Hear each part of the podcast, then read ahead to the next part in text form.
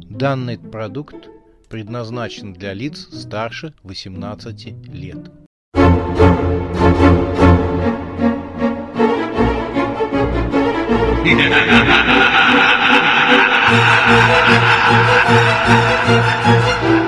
Пощекочи, нервишки.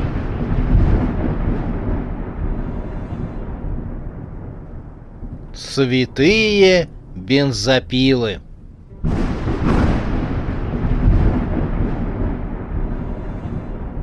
Ликвидация подтверждена. Парень точно сумасшедший, решил Ник. Ему не хотелось оставаться в одном номере с сумасшедшим, и поэтому он двинулся к двери, не прощаясь.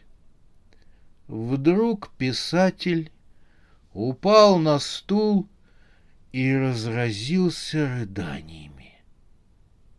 «Что случилось?» — спросил Ник, который уже потянулся к дверной ручке. «Мое произведение», — всхлипывая, произнес Алек Век.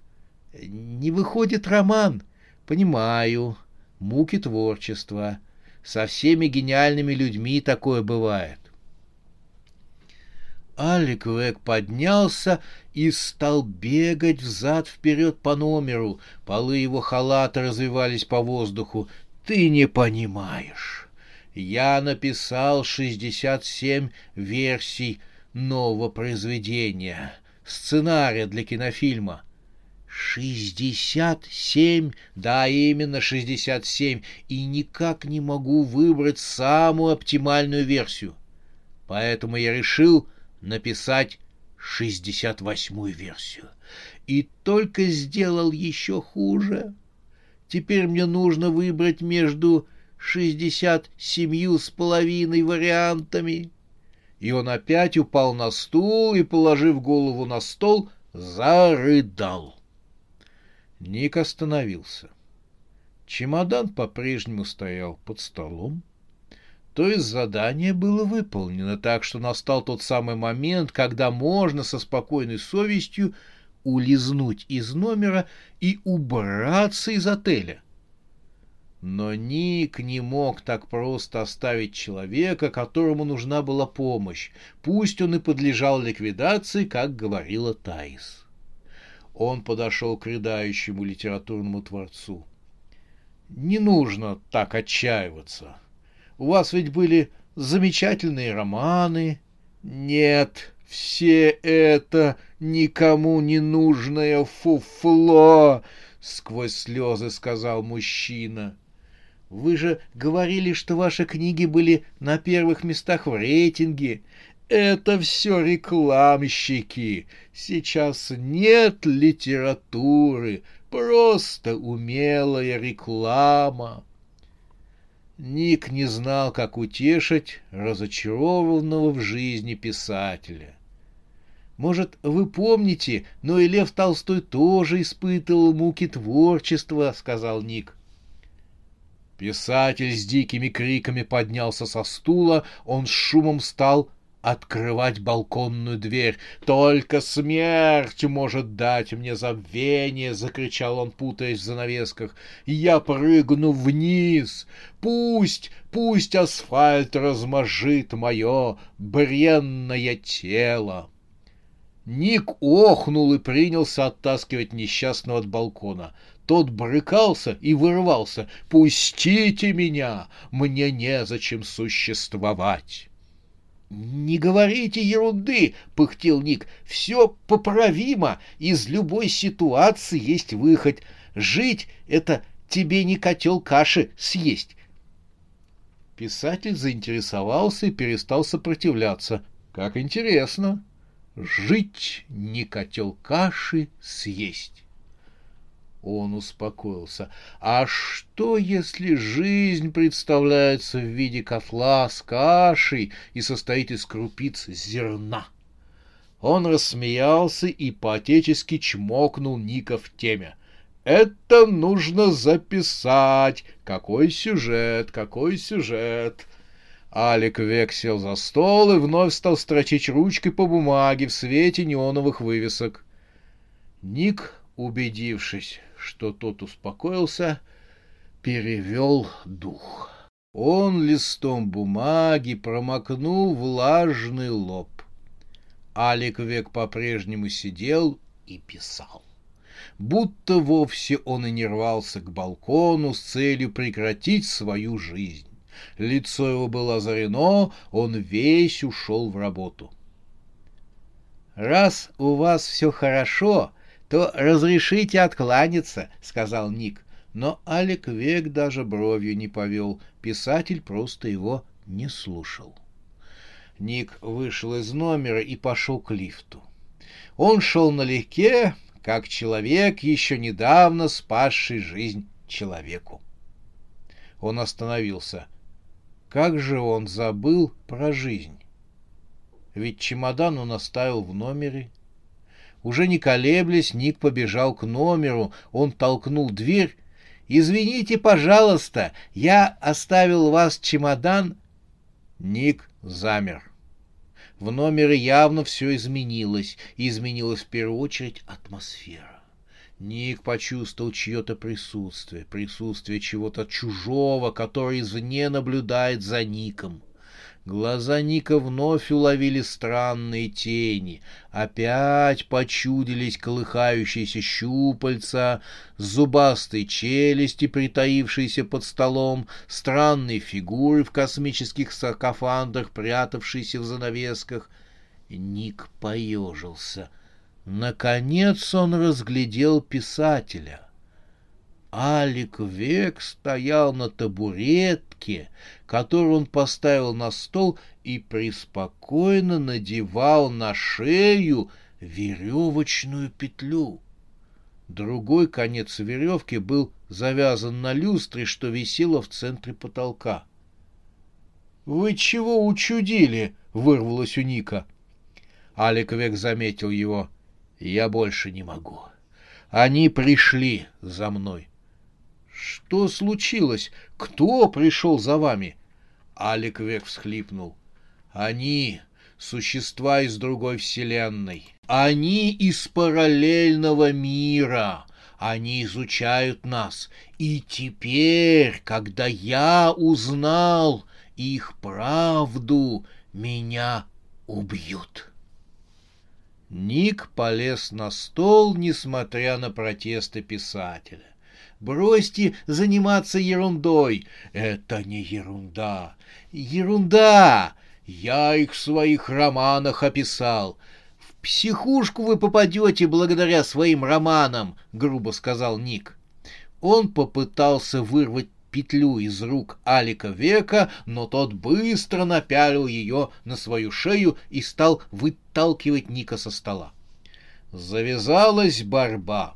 В результате Алик Век поскользнулся и сам оттолкнул в сторону табурет.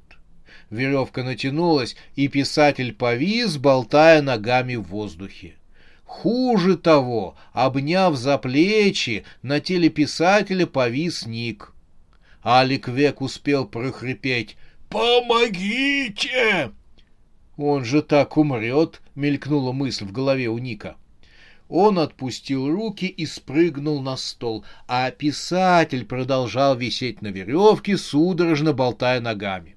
Правда, недолго, потому что крюк, державший люстру, не выдержал и вылетел из потолка. Алик Век упал в руки Ника, и тот прижал его к себе, как Мадонна на картинах немецкого возрождения, где младенцы всегда изображались с мертвым выражением лица. Со свистом мимо стола пролетела люстра. Она рухнула на пол с таким звоном, словно на кухне разом сорвало пять полок с тарелками. Посыпавшаяся сверху побелка загромировала никой писателя в белых клоунов, а также образовала облако тумана. Это придало некую загадочность выходившему из побелкового тумана Нику с хрипящим писателем на руках. Возможно, работник художественного пера, увидев их, тут же описал эту картину словами что-то вроде «И вот на третий день они вышли из тумана, неся тяготы неперенесенных невзгод». Отплевываясь от побелки, Ник помог Алику Веку снять удавку со своей шеи. Вы весьма легкомысленно относитесь к своей жизни, — заметил он, выдыхая из легких белые клубы мела. — Нельзя же так. Вам бы съездить на море, отдохнуть. Писатель откашлялся и сиплым голосом ответил. — Я и приехал на море. А, отдохнуть. А, апчхи! Занятный у вас отдых. Веревка и мыло — это часть культурной программы. Почему так мелко? Вы личность с размахом, это не ваши масштабы. Вам лучше съехать на спине аллигатора, зажженной в руках бомбой, в жорло вулкана, а то веревка с мылом. Это банальщина. Алик Век раскрыл глаза и затряс руку Ника. «Это гениально! Не знаете, где здесь ближайший вулкан?» Ник молча посмотрел на него. «Э, «Ты пошутил», — догадался Алик Век, убирая патлы с глаз. «Конечно!» — взорвался Ник. «Как вы не понимаете, что жизнь — это самая прекрасная на свете вещь, только слабаки не хотят жить. Если хотите знать, то жить нужно только за тем, чтобы знать, чем все это дело закончится». «Вы, безусловно, правы», — согласился Алик Век. «Я не знаю, что на меня нашло, но, знаете, мне кажется, что меня преследуют». Ник прервал его.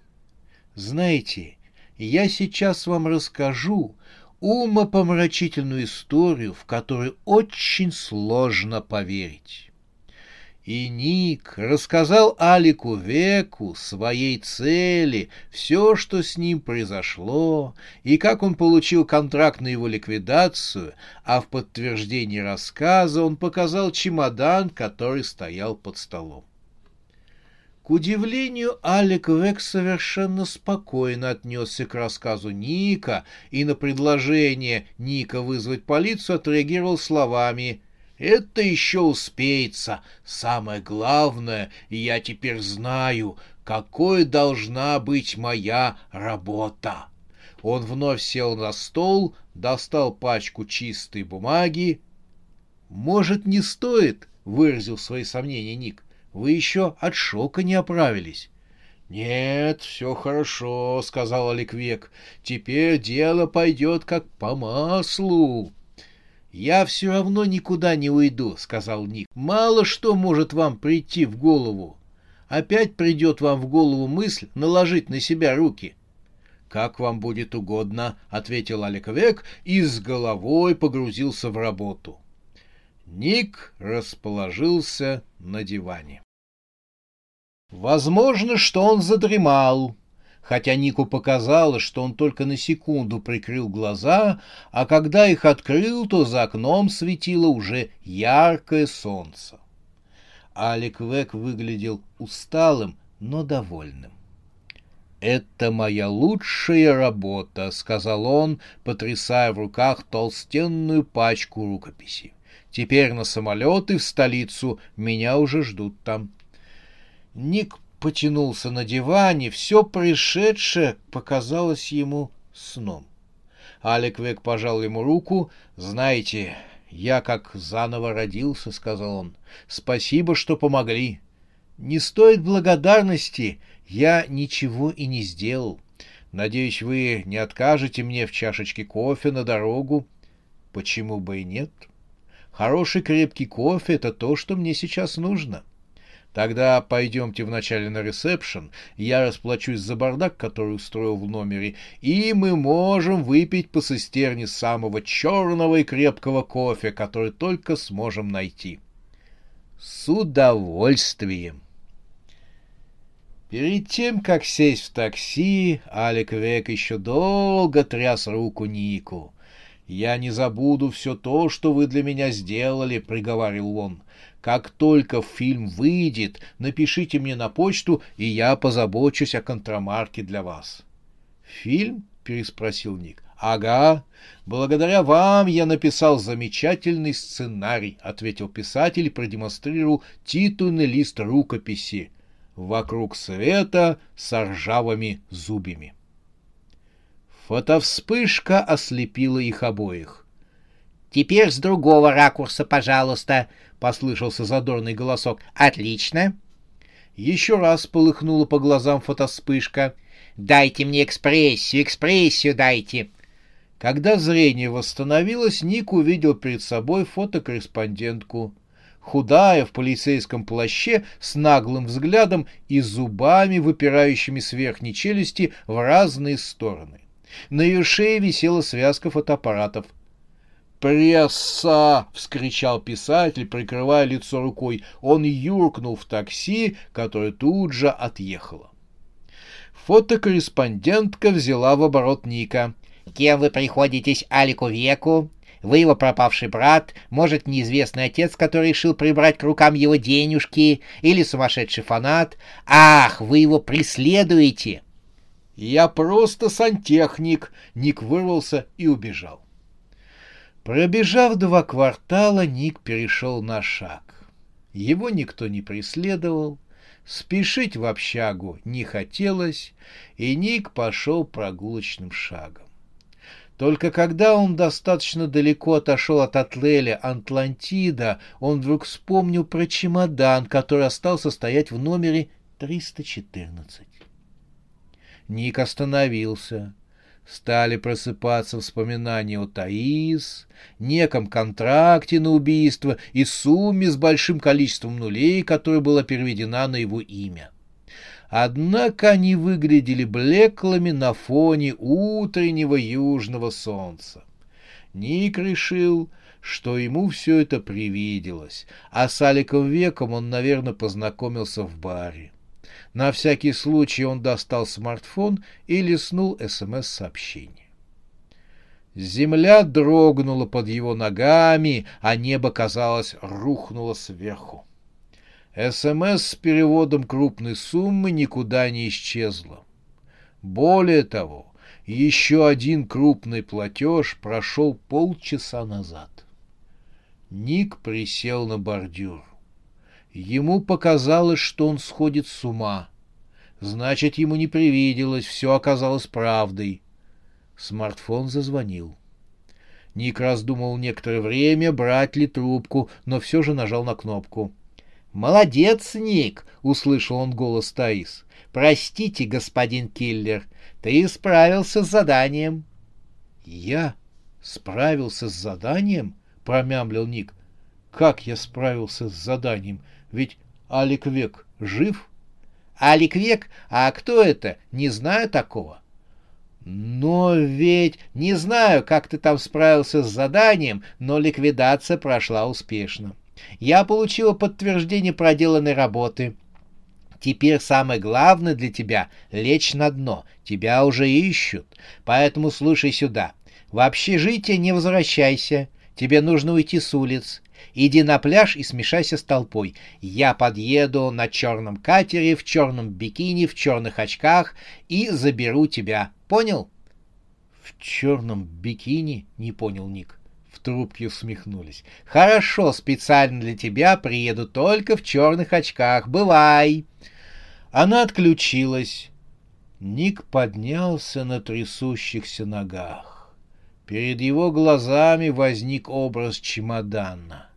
Его бока мерно раздувались. Он дышал.